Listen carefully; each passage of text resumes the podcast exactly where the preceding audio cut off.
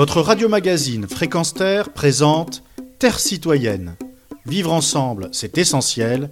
Une chronique animée par Pierre Guelf.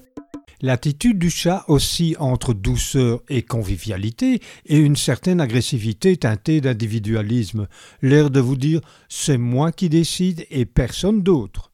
Au fil des siècles, il fut adoré par les anciens, plus particulièrement par les Égyptiens qui en faisaient un symbole de fécondité, et il fut franchement détesté au Moyen Âge, alors qu'aujourd'hui, dans certaines croyances populaires, il suscite une véritable répulsion s'il est noir et déambule la nuit, car il est aussitôt comparé au diable et devient un symbole des ténèbres et de la mort. C'était tellement vrai qu'à Ypres, en Flandre orientale, la population assistait au lancer de chats vivants, considérés comme sataniques, du haut du beffroi.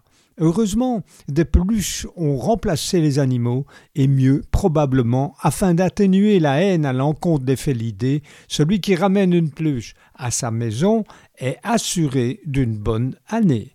Dans le Finistère, tout chat âgé de sept ans était sacrifié car, disait-on, dès qu'il avait atteint cet âge, il tuait infailliblement son maître. En Gironde et dans le Béarn, enterrer un chat vivant dans un champ le débarrassait des mauvaises herbes.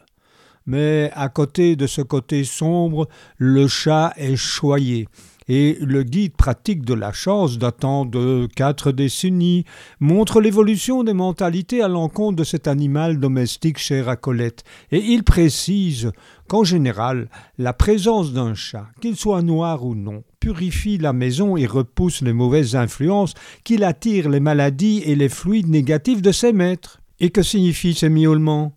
Tout vétérinaire vous dira que le miaulement de haute intensité est un message signifiant une demande de nourriture. Le miaulement doux, lui, signifie sa satisfaction. Le ronronnement est plutôt un signe d'affection. Tenez, écoutez celui de Satya, mot en sanskrit qui veut dire vérité.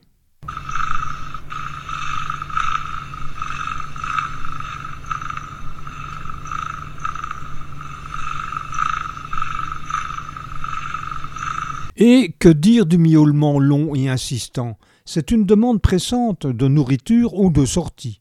Quand il est stressé, le chat a un miaulement saccadé, et quand il pique une colère ou a peur, le miaulement est plus fort et grave. Et quand le chat souffle, c'est-à-dire qu'il émet un feulement, alors là, il n'est pas content du tout, et il faut se méfier du coup de griffe.